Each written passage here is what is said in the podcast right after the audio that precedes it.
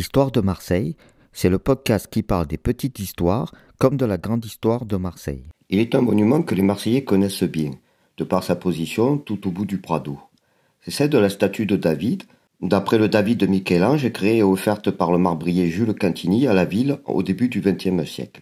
On a l'impression que la statue a toujours été placée là, ce qui n'est évidemment pas le cas. Si vous allez aux plages du Prado, vous ne pouvez pas la rater du haut de ses plus de 5 mètres, s'y donne souvent rendez-vous, tant sa force de point de ralliement est évidente. C'est la réplique donc du David de Michel-Ange, l'original datant du XVIe siècle, entre 1501 et 1504. Vous pouvez voir celle-ci à l'Académie des Beaux-Arts de Florence, en Italie bien sûr. Bon, l'histoire de David, simple berger qui a battu le géant de 3 mètres Goliath, à l'aide de sa fronde est bien connue. Il deviendra roi d'Israël. La statue nous montre ici David avant son combat, le lance-pierre dans sa main. David incarne ainsi l'allégorie de la résistance du petit animé de sa foi face à l'oppresseur bien plus fort. Nous parlerons encore souvent de Jules Cantini sur Histoire de Marseille.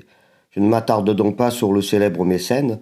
Il offre la statue en 1903 sous la mandature de Jean-Baptiste Aimable Chanot. Le conseil municipal accepte ce don par délibération du 19 septembre 1913. À l'époque, il paraît évident d'envoyer cette statue au Palais Longchamp, au musée des Beaux-Arts. Ce n'est qu'en 1951, le 17 novembre, que la statue est déménagée sur sa place actuelle, tout près des plages du Prado. On raconte que pour la statue originale, le bloc gigantesque de marbre de Carrare attisait la convoitise des sculpteurs, mais qui finissaient tous par abandonner. Michel-Ange lui accepte et promet une statue imposante en deux ans. Mettra finalement plus de trois ans pour sculpter ce nu de plus de quatre mètres, d'un seul bloc. Il décrit à son sujet ce que David a fait avec sa fronde, moi, Michel-Ange, je l'ai fait avec mon arc. Terminons par les mots du petit Marseillais du 29 juillet 1913. C'est une statue colossale, ébauchée à Carrare même, et terminée dans les ateliers si justement réputés du boulevard du Rouet. Taillée dans un bloc de marbre brut de 40 000 kilos, elle atteint un poids de 12 000 kilos et sa hauteur est de 5 mètres 30. Monsieur Cantini, un vrai artiste, destinait ce marbre à une de nos places publiques marseillaises.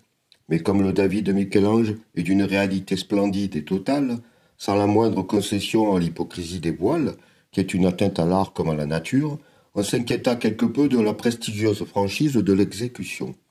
Fallait-il, comme à Florence, l'exposer aux admirations de la foule en plein air? Amusant quand on connaît aujourd'hui son emplacement. On lui a tout fait subir à cette statue qui nous montre ses vestes depuis la plage. Bien sûr, il existe de nombreuses copies du David de Michel-Ange à travers le monde. Celle de Jules Cantini ne passe pas inaperçue. Dans le prochain épisode, nous parlerons de l'Alcazar. À très bientôt sur le podcast Histoire de Marseille. N'oubliez pas d'aller visiter la chaîne YouTube, juste une mise au point. youtube.com slash c slash juste mise au point. Pour d'autres histoires de Marseille ou le site jumap, j